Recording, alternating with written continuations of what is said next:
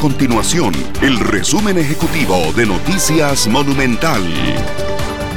Por primera vez en la historia, usted como ciudadano costarricense podrá conocer cómo votarán los diputados que lo representan en el Congreso en la elección del nuevo directorio legislativo que se realizará el lunes primero de mayo. Una reforma al reglamento legislativo aprobada en el 2022 eliminó las votaciones secretas.